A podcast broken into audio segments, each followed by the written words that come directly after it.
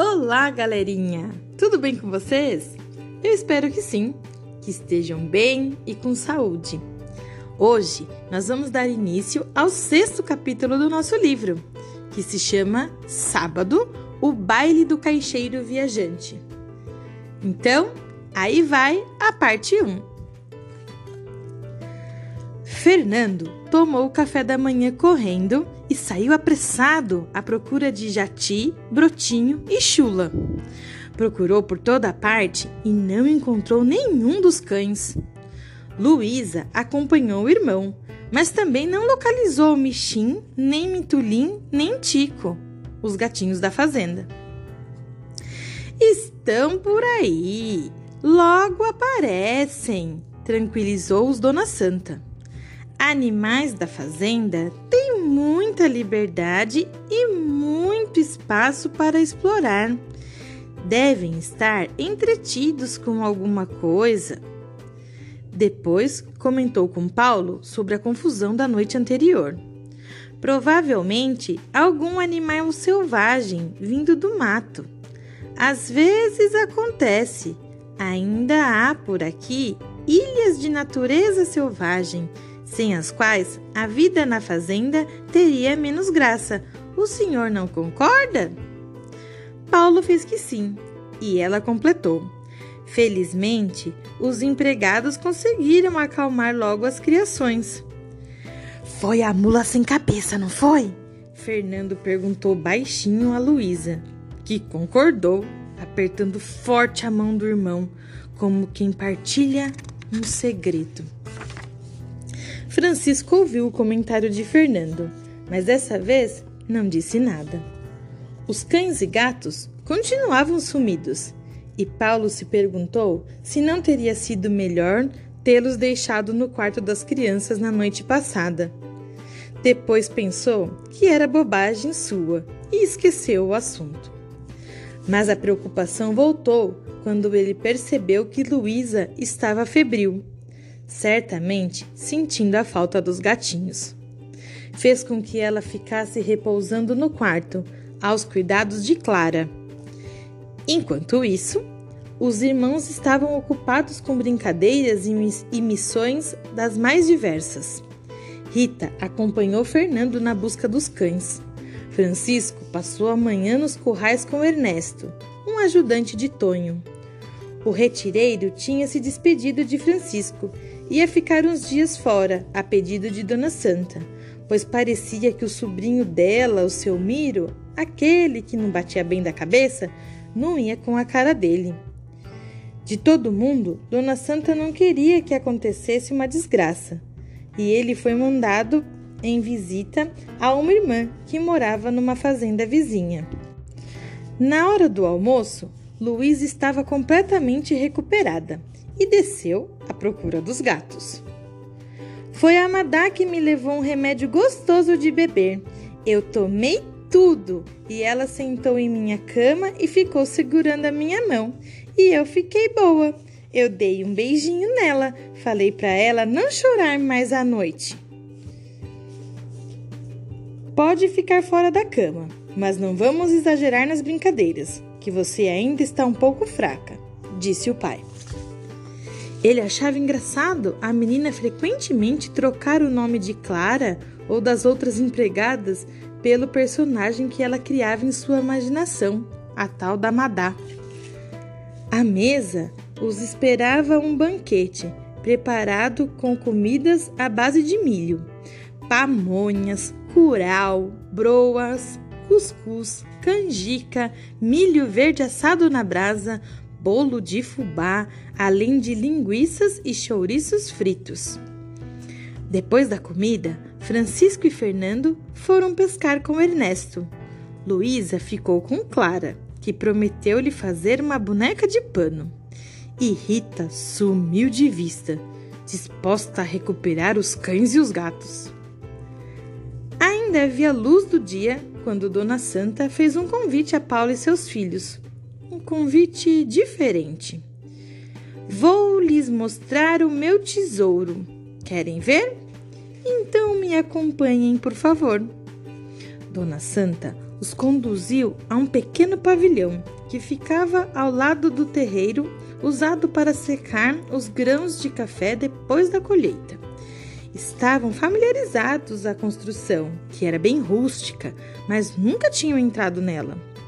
O interior era amplo e simples, com paredes caiadas de branco e chão de cimento verde. Era dominado por um tear antigo rústico que parecia estar em perfeito estado de funcionamento. Passo aqui grande parte do tempo do meu tear, tecendo, fazendo peças como essas, disse Dona Santa, mostrando para Paulo e seus filhos uma pilha de colchas, chales, tapetes e outras criações suas, de muito bom gosto, arrumadas numa prateleira. Escolham uma delas para vocês, Faço questão que levem uma lembrança da fazenda velha. Foi difícil chegar a uma escolha, pois cada um queria uma peça diferente. Acabaram optando por uma bela manta, de padronagem de cores vivas, que Paula achou que ficaria muito bem cobrindo o sofá da sala de estar. Todos quiseram ver como Dona Santa usava o tear, com muita agilidade, ela fez uma demonstração. Além de tecer, também fiamos o algodão, preparamos as tinturas e tingimos as linhas. Tudo como aprendi com minha mãe, que aprendeu com a mãe dela. Foi delas que herdei o tear. Para nós, tecer é uma coisa das mulheres da família, passada de mãe para filha. Infelizmente, perdi minha única filha ainda moça e não tinha mais para quem transmitir essa arte tão antiga. Mas Ana se mostrou muito interessada e habilidosa e eu estou ensinando a ela tudo o que sei. Tenho esperança de que ela, mesmo depois que eu me for, manterá o tear produzindo muito tecido bonito. Enquanto fazia cada criança sentar-se ao tear, experimentar, mover o maquinário de madeiras e cordas, que era bem pesado e de difícil manejo, Dona Santa continuou a falar. Este tear é mais que centenário, uma joia rara do nosso passado caipira. Mesmo naquele tempo, poucas eram as famílias que dominavam a arte de tecer tirando da ordidura, que são os fios longitudinais, e da trama, os fios transversais, os panos mais bonitos. E a senhora? É caipira de origem, dona Santa? Quis saber Paulo. Sim, da parte de minha avó materna. O avô era italiano, das primeiras levas de imigrantes que vieram para o Brasil para trabalhar nas plantações de café, logo depois da abolição da escravatura. Meu avô paterno era espanhol e a avó, filha de portugueses, uma bela mistura paulista. E o senhor, doutor Paulo, tem algum sangue caipira? O senhor conhece tantas coisas das nossas tradições? Não, dona Santa, Infelizmente, o pouco que sei aprendi nos livros. Estudei um pouco quando fiz o curso de doutorado na universidade. Deixaram o pavilhão levando o presente de Dona Santa. Na hora do jantar, foram apresentados a um novo hóspede, que chegara no final da tarde. Era o Padre Edu, um padre bonitão, como observou Rita. Tinha vindo para o fim de semana. Precisava também de uns dias na roça. À mesa, o padre elogiou o sabor dos lambaris fritos, pescados naquela tarde pelos meninos, que estavam muito orgulhosos da pescaria. Na saleta, onde Ana servia o café todas as noites, Paulo lamentou que já fosse sábado e que no dia seguinte voltariam para casa. Iam sentir muita falta da fazenda. Mas vocês hão de voltar outras vezes, disse Padre Edu. Quem conhece a Fazenda Velha nunca mais esquece. É verdade, padre, concordou Paulo.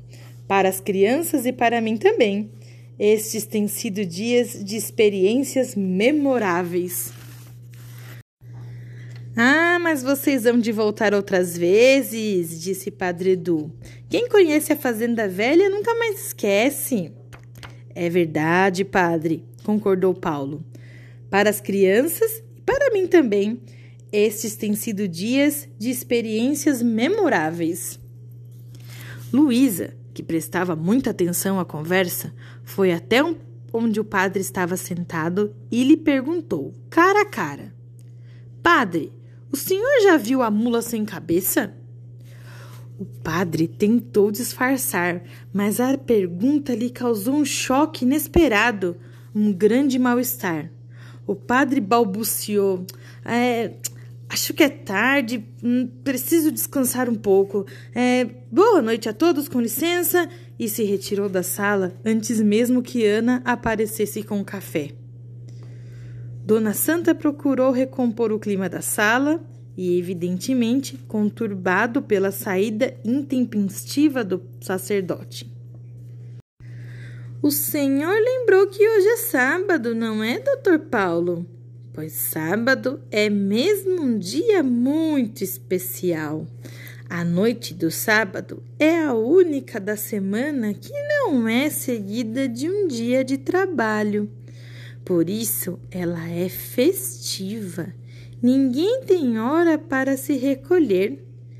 Acho que vou contar uma história de amor que se passa numa noite de sábado, que começa num baile. Com o assentimento dos presentes, Dona Santa devolveu sua xícara vazia à bandeja, ajeitou-se na poltrona e começou.